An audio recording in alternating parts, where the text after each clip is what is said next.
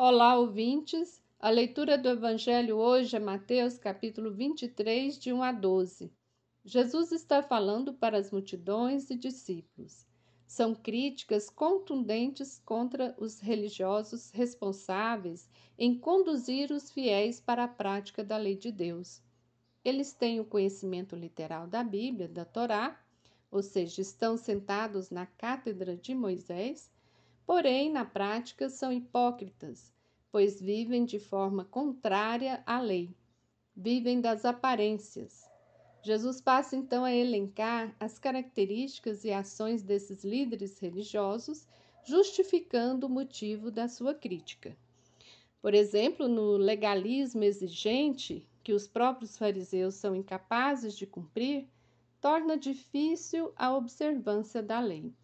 Na verdade, esses líderes desconstroem e manipulam a lei para controlar e dominar a consciência das pessoas.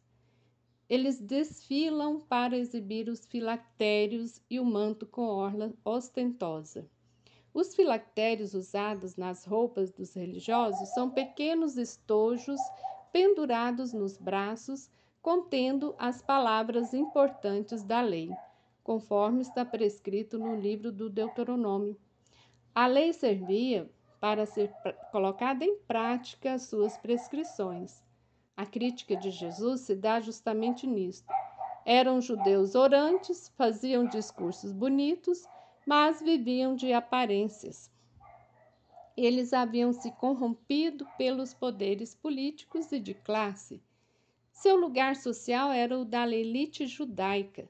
Preferiam as festas e banquetes e a vida ostentosa legitimavam os privilégios dos grandes e a posição inferior dos pequenos. Pensavam com a mentalidade dos poderosos, que é o poder, que é a dominação. Eles exibiam-se com títulos honoríficos, como Rabi, uma palavra hebraica que significa grande, mestre da lei, meu Senhor. O evangelista Mateus entendeu que os cristãos não devem fazer isso não devem querer ocupar o lugar do Pai, que é do, de Deus, que é Pai, que é guia. Não deve ocupar o lugar de Cristo, que é o Mestre. Isto porque as autoridades religiosas acabaram secretizando as três dimensões do poder vigente da sociedade romana. O poder religioso, pois eles mesmos se consideravam mestres. O poder social do pai, como pater familias, aquele que vem em primeiro lugar na hierarquia doméstica, e o poder político do guia, considerado líder, sendo saudado e exaltado nas praças públicas e nos banquetes das elites. Jesus não quer uma comunidade, uma eclesia com representantes poderosos.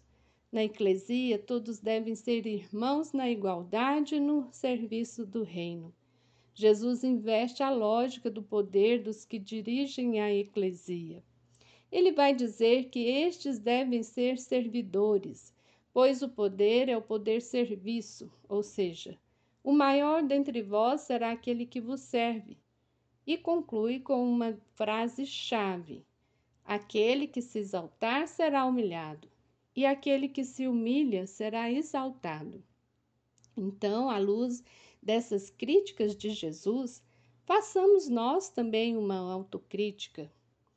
Nós estamos coerentes, somos coerentes com os nossos discursos, nossas pregações, com nossa prática religiosa e no dia a dia, seja na comunidade, na sociedade?